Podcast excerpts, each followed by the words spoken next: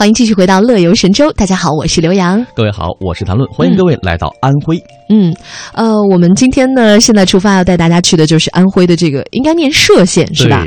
这个字还真的不太好写哈。左边呢是。和雨，右边呢是欠，这个字呢，可能大家也曾经听过，因为这个景点其实在大陆是非常有名的，呃，而且呢是应该是世界。遗产，但是呢，就是去过的朋友呢，可能台湾的朋友也不是很多，所以今天呢，我们就要为大家来介绍一下这个千年的小城。嗯，那在中国哈，有四座保存最为完好的古城。那可能说到这儿的时候，有的朋友是不是说这个凤凰古城啊，哈啊等等？其实呢，还真不是。但是呢，有的朋友可以说出一个丽江，那丽江呢，就是其中的一个。还有四川的阆中、山西的平遥以及安徽的歙县。歙县呢，昔日是古徽州，历史的烟尘呢。将这里，啊，可以说是浓墨重彩的画上了一笔。那这里的徽州文化就更为明显哦。嗯，那到这里呢，你可以感感受到，呃，昔日的这个徽州和徽商的这种沧桑。在这里，你能看到的是百年古章，还有安江的山水，以及闻名于摄影圈的石潭云海，这是一大亮点。所以今天呢，我们要给大家讲一讲，说这个歙县有什么好玩的地方。嗯，首先呢，有一个歙县的许村。就是那个盐武许哈，嗯，呃，白墙黑瓦流水人家，这个地方还有一个别名呢，叫做十里许。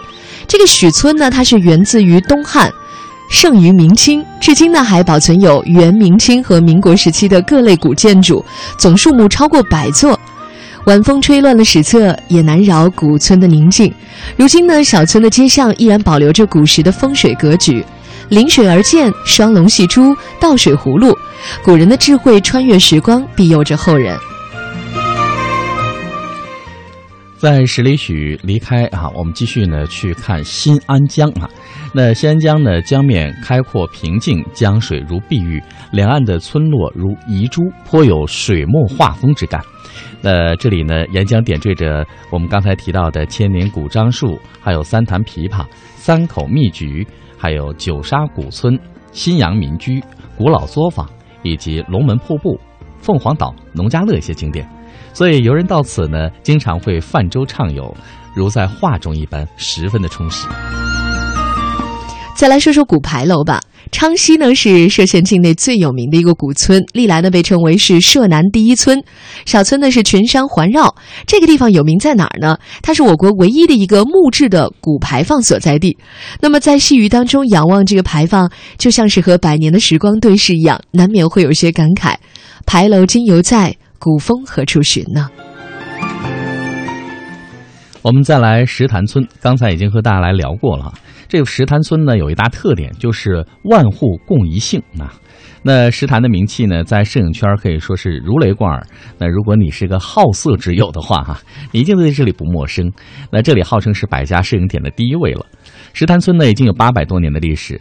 从石潭村往里走，越往里走，风景越好，也越有野趣。村和村之间呢，紧靠着一条羊肠小道相连。那如果你是一个特别爱照相的人哦，到这里真的。我觉得你的那个内存条一定要多带几张啊，否则的话真的不够哈。对，那么历史上呢，人口最多的时候呢，这里号称是千灶万丁，就是它现在还保留着一姓一村。嗯，呃，古代歙县呢，当时有徽商啊，这也是徽派文化当中非常重要的一笔。就那个时候呢，安徽的商人是很厉害的，他们经营了很多的业务哈。嗯，然后从水路呢，经过新安江去往苏杭，这就是他们的一条商路。那么这个石潭村就是一条必经之地了。是。那介绍完以上的四个景点之后呢，给各位送上一个贴士，就是从徽州古城到许村，这样如果你选择自驾的话呢，那个距离非常短，大约在三十分钟左右。哎，嗯。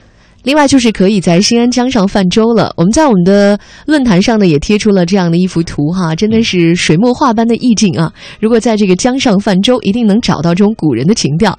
这个船费呢，现在的收费呢是人民币六十八块钱。嗯，呃，另外呢就是呃石潭村呢也有很多人家是提供食宿的，就是。它是不收门票的，这还是一个古老的村落嘛？对，这个食宿自然村，对，就是那个农家乐啊，类似吧？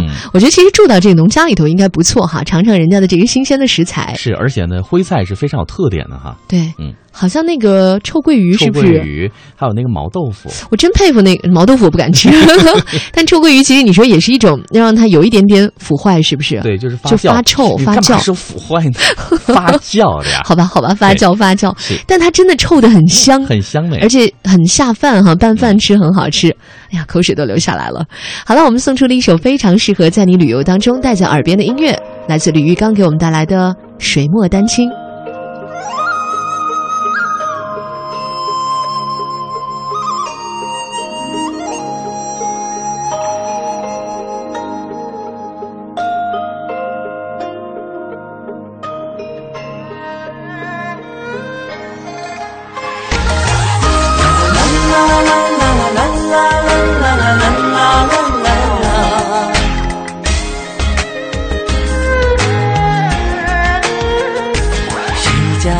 子在树下，俯首抬袖弹琵琶。